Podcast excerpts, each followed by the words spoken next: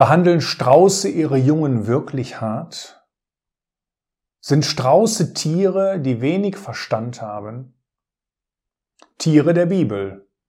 Heute geht es um den Strauß. Der Strauß kommt nicht sehr häufig in der Bibel vor. Wir haben ungefähr zwölf Vorkommen.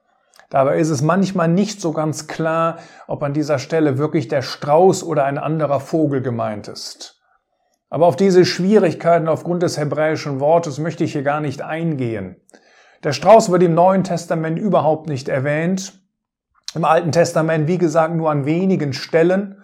Einmal in 3. Mose im 11 und im 5. Buch Mose in Kapitel 14, wo uns mitgeteilt wird, dass es sich um ein unreines Tier handelt.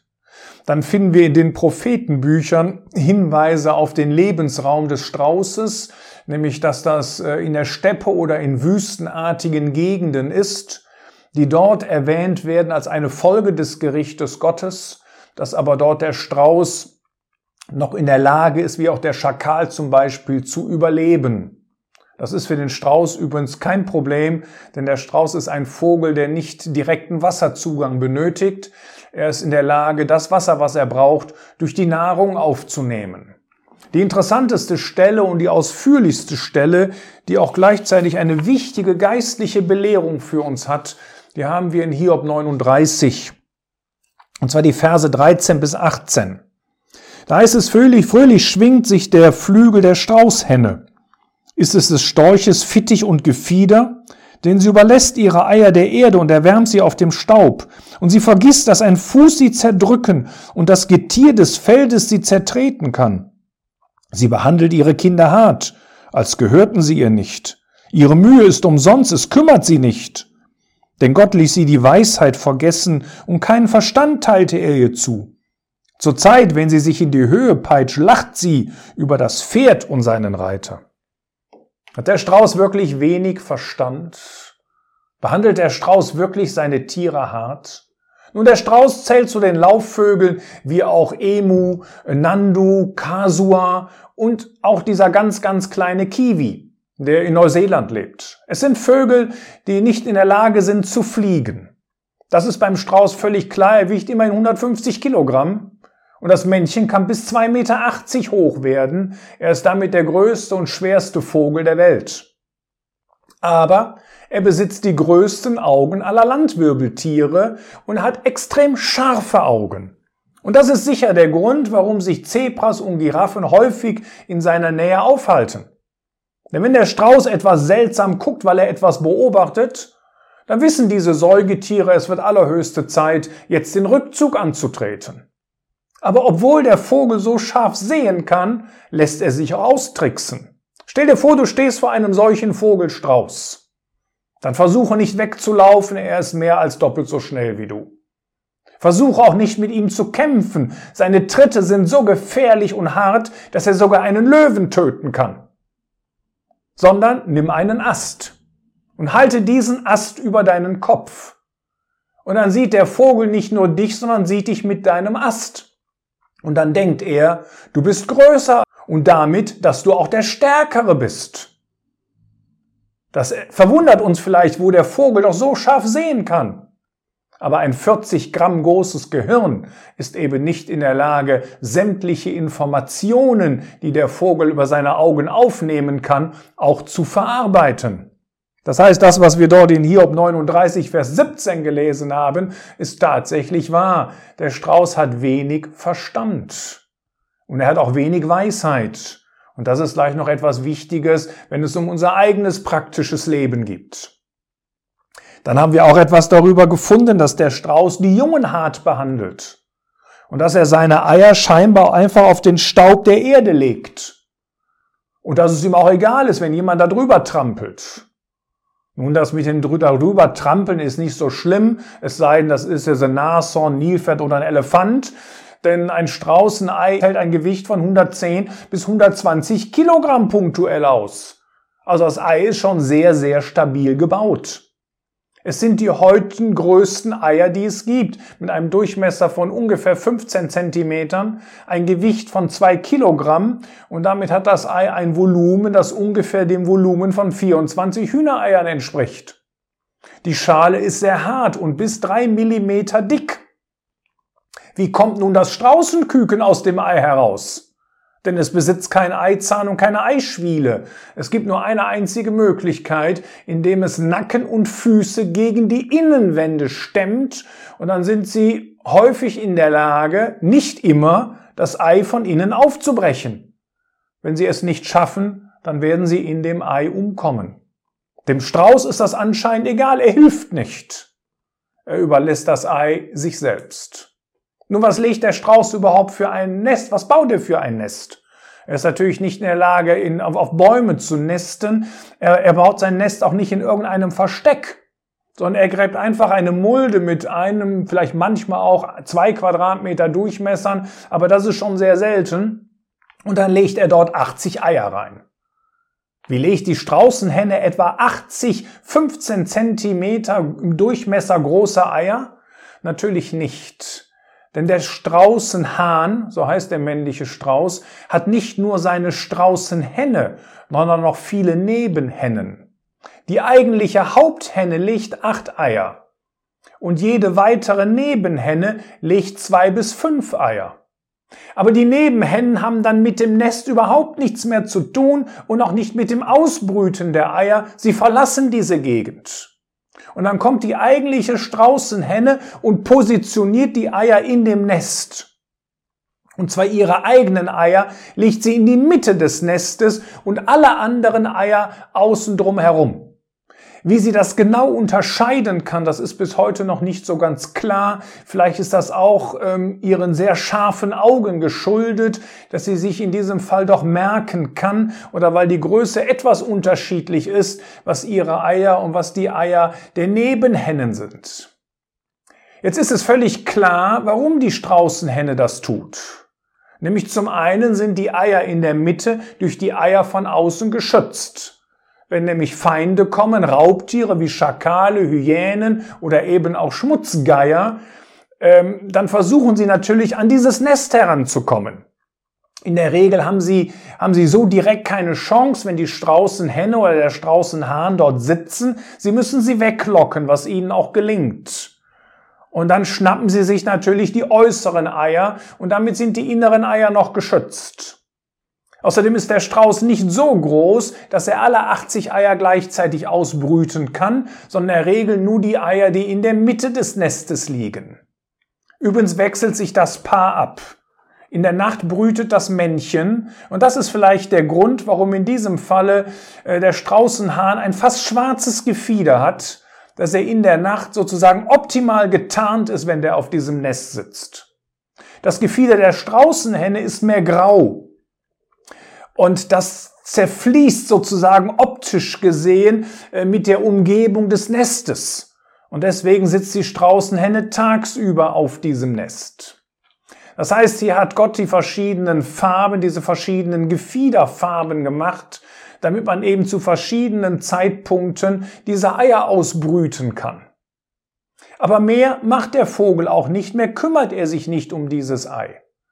Und aufgrund dieser Situation werden höchstens zehn Prozent aller Gelege erfolgreich ausgebrütet. Und das betrifft in der Regel auch nur die inneren Eier in diesem Gelege. Also das ist das, was hier die Bibel eben sagt, ähm, dass sie ihre Kinder hart behandelt. Manchmal so, als wären es Fremde, als gehören ihr diese Kinder nicht. Und auf der anderen Seite, dass sie ihre Eier der Erde überlässt und auch der Wärme des, der Erde und dass sie sie zwar ausbrütet, aber sich auch weglocken lässt von diesem Nest. Das heißt, sie kümmert sich kaum um dieses Gelege, sie kümmert sich auch kaum um die Jungtiere. Strauße picken ungefähr 30 Mal am Tag, um Körner, Blätter, Insekten und sogar kleine Steinchen zu fressen. Insgesamt pressen sie am Tag ungefähr 1,5 Kilogramm Steine. Man kann sich fragen, was soll das? Ja, das liegt daran, dass Strauße nicht kauen, sondern die schlucken die Nahrung einfach herunter. Aber irgendwie muss die Nahrung zerkleinert werden, damit sie besser verdaut werden kann. Und das machen jetzt die Steinchen, die sie mit runterschluckt, denn sie zermalmen das Futter im Magen und dann kann es leichter verdaut werden. Aus der Ferne kann das so aussehen, als würde der Strauß seinen Kopf in den Sand stecken. Das ist ja auch eine Redewendung, manchmal das hat man das auch in christlichen Liedern, dass man seinen Kopf nicht in den Sand stecken soll, wie das der Strauß tut. Aber das Phänomen wird beim Strauß nicht beobachtet. Es gibt nicht einen Naturbeobachter, der das wahrgenommen hat. Es gibt keine wissenschaftliche Publikation, wo so etwas erwähnt ist. Man weiß gar nicht so genau, woher die Redewendung kommt. Einige denken vielleicht, dass der Strauß seinen Kopf in den Sand legt, wenn Feinde kommen, aber das tut er nicht. Wenn der Strauß Angst hat, dann läuft er in der Regel davon. Und das macht er auch nicht sehr langsam, das macht er sehr schnell, er erreicht Geschwindigkeiten von bis zu 70 Stundenkilometern. Bei einer Schrittweite von 5 Metern. Und das reicht locker, um den meisten Raubtieren zu entkommen. Und im Notfall kann er einen Löwen durch einen Tritt töten. Das heißt, der Strauß kann sich schon ganz gut verteidigen. Er läuft übrigens nur auf zwei Zehen. Dass der Lauf aber trotzdem stabil ist, das liegt daran, äh, dass die kräftigen Krallen ihm Halt beim Laufen gibt. Aber warum tritt der Strauß nur mit zwei Zehen auf? Ja, das liegt daran, äh, dass die Kontaktfläche zum Boden dadurch sehr gering ist. Das wiederum sorgt dafür, dass die Reibungsenergie sehr gering ist und dass er deswegen Energieverluste verringern kann. Das spart einfach Energie. Die Körpertemperatur, die sich durch das Laufen erhöht, kann übrigens nicht über das Gefieder abgegeben werden, sondern wird durch Hecheln reguliert.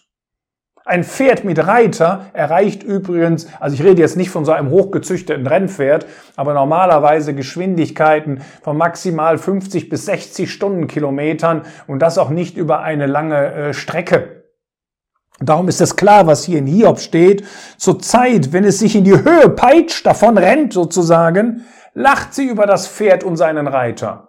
Also auf diese Art und Weise wirst du einen Strauß nicht erjagen können, denn der Strauß gibt einmal kurz Gas und dann sieht der Reiter und das Pferd nur noch die Hinterläufe des Straußes. Man hat keine Chance, ihn auf diese Art und Weise zu fangen. Also wieder eine Aussage in der Bibel, die völlig wahr ist. In der Bibel ähm, wird der Strauß auch noch durch seinen klagenden Schrei charakterisiert. Zum Beispiel in Klagelieder 4, Vers 3. Und das ist tatsächlich so. Der Schrei des Straußes ist sehr markant und er gleicht fast einem brüllenden Löwen. Vielleicht noch eine letzte Besonderheit dieses Vogels, das sind seine Federn. Im Altertum, da waren sie ein beliebter Schmuck. Aber das ist nicht das, was ich hier meine, sondern seine Federn, die Federspitzen haben eine besondere Eigenschaft, nämlich dass sie antistatisch sind. Und aufgrund dieser elektrostatischen Eigenschaften benutzt man die Federn als Staubwedel. Das heißt, sie sind in der Lage, von Oberflächen den Staub aufzunehmen. Und sehr wichtig ist das für Flächen, die lackiert werden müssen. Und so stellt man heutzutage aus Straußenfedern sozusagen Straußenfederwalzen her. Und die werden in der Autoindustrie benutzt, um Autokarosserien zu entstauben. Da der Abrieb und die Biegefestigkeit der Straußenfedern sehr hoch ist, kann man mit einer solchen Federwalze ungefähr eine Viertelmillion Autokarosserien entstauben, bevor man diese Federn austauschen muss.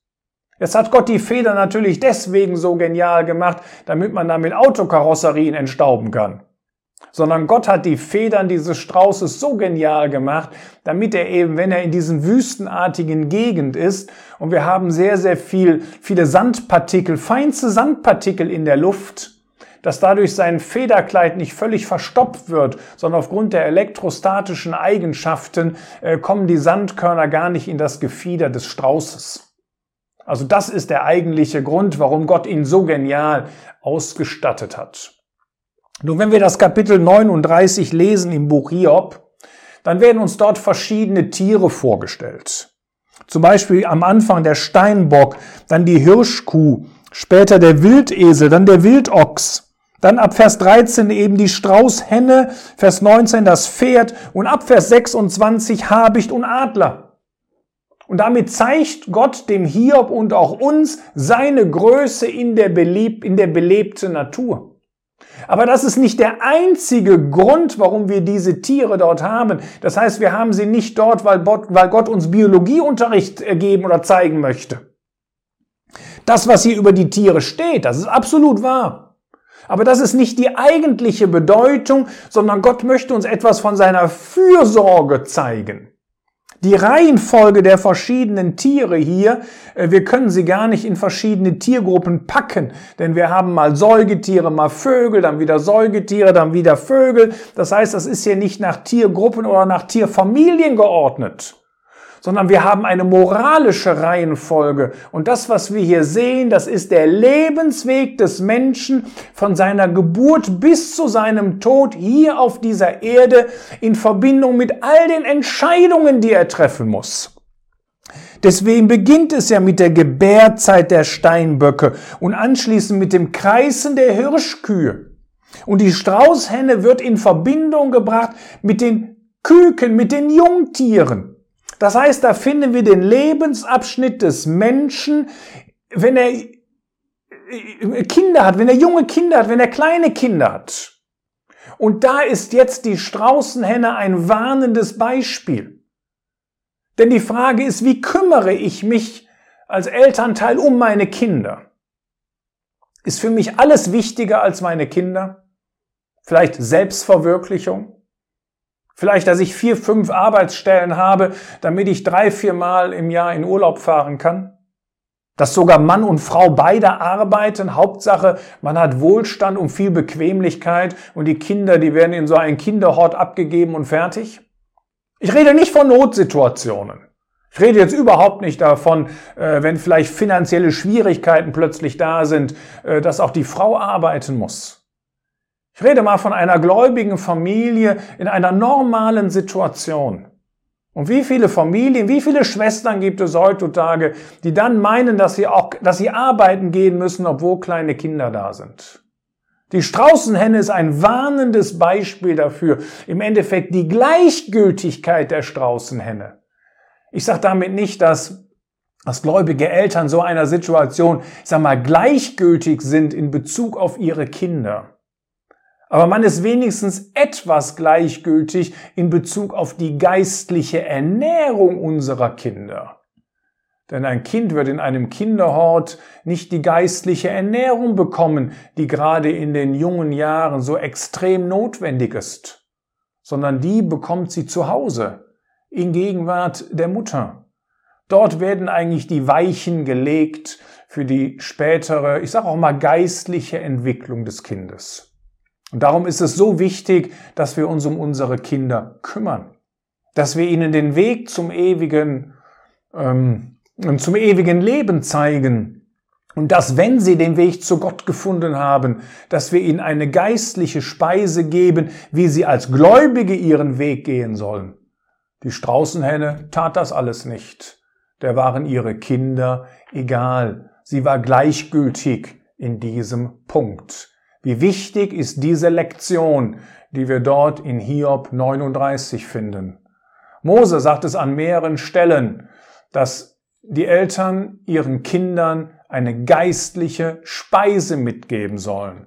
Es ist eines der großen Themen, zum Beispiel in 5. Mose 31 und auch in anderen Abschnitten. Und wie wichtig ist das für uns, wenn Gott uns Kinder anvertraut, ähm, dass wir bereit sind, auch mal zu verzichten, dass wir wissen, wir haben jetzt eine Lebensspanne vor uns, wo es das Allerwichtigste ist, unsere Kinder gottgemäß zu erziehen, damit sie den Weg zu Gott finden und damit sie später ein Leben führen, das zur Ehre und zur Verherrlichung Gottes dient.